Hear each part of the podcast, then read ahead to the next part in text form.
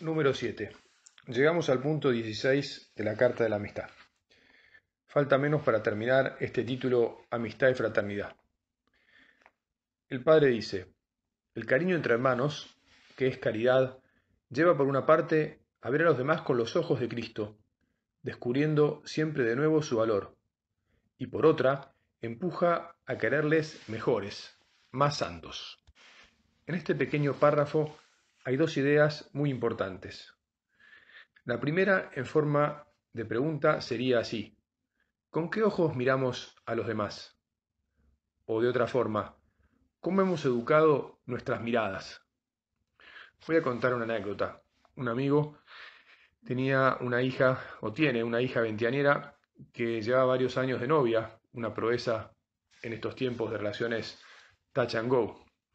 Y le pregunté cómo iba eso, él me dijo, mira, el chico es bueno, pero le falta proyecto, la necesaria sana ambición. Ella se tiene que dar cuenta, porque si no, después, vos ya sabés, se hace difícil seguir queriendo a alguien cuando no hay admiración. Este amigo me dejó un gran aprendizaje, porque se me quedó grabada la necesidad que tenemos de admirar a los demás para poder quererlos.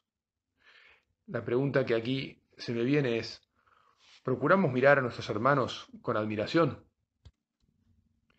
Como es obvio, siempre habrá en ellos algo para admirar, pero nosotros tenemos que querer encontrarlo y tenemos que querer basar nuestro cariño por ellos en esos descubrimientos, que cuantos más sean, mejor, Recordamos esas palabras de nuestro Padre, que yo vea con tus ojos, Cristo mío, Jesús de mi alma, que yo vea así a cada uno de mis hermanos, con tus ojos, Jesús.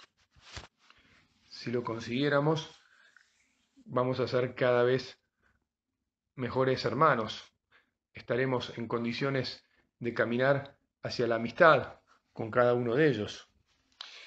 Sería muy triste que no hiciéramos ese esfuerzo, y entonces viviéramos una fraternidad por amontonamiento. Lo digo así para que suene mal a propósito. Qué feo estar amontonados por las circunstancias en una misma casa, pero sin tener un verdadero interés por el otro, sin el espíritu de una familia en la que queremos ser amigos de nuestros hermanos.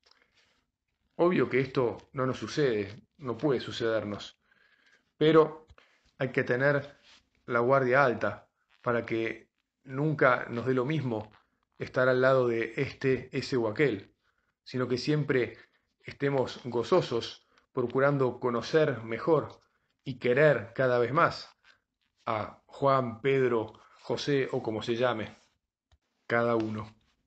Mirándolos con cariño vamos a descubrir lo maravilloso y distinto que hay en ellos y que enriquece a toda la familia y que me enriquece a mí, es decir, que enriquece a cada uno de nosotros. La segunda idea es que si los queremos bien, los querremos mejores. Les pido perdón por contarles algo que me decía mi madre cuando yo era adolescente. Me repetía con mucha frecuencia, te quiero, pero te quiero santo. Se me quedó grabado y me ayuda mucho recordarlo y lo hago con frecuencia. A nuestros hermanos tenemos que quererlos mucho y quererlos santos.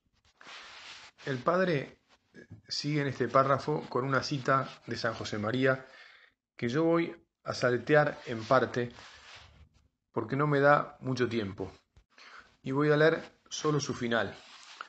Esa comprensión, que es verdadero cariño, se manifiesta también en la corrección fraterna cuando sea necesaria, porque es un medio completamente sobrenatural de ayudar a los que nos rodean.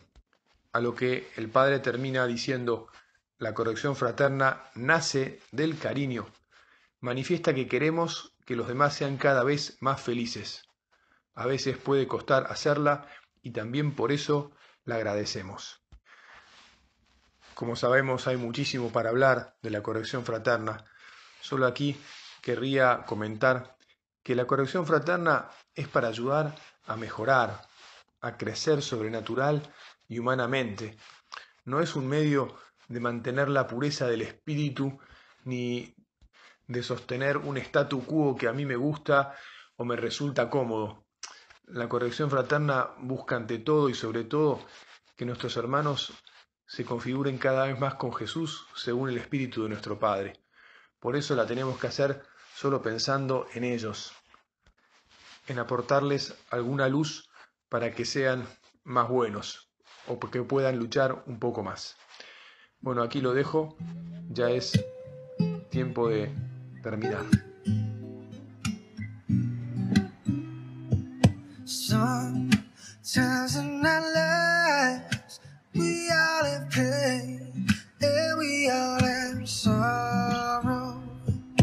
But if we are wise, we know always